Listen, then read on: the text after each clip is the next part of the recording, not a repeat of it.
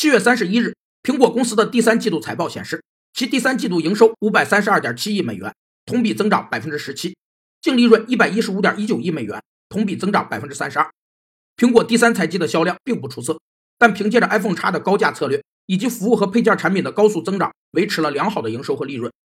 将产品价格定得较高，在竞争者研制出类似产品前尽快收回投资，并取得相当利润的策略，被称为高价策略，也叫撇指定价法。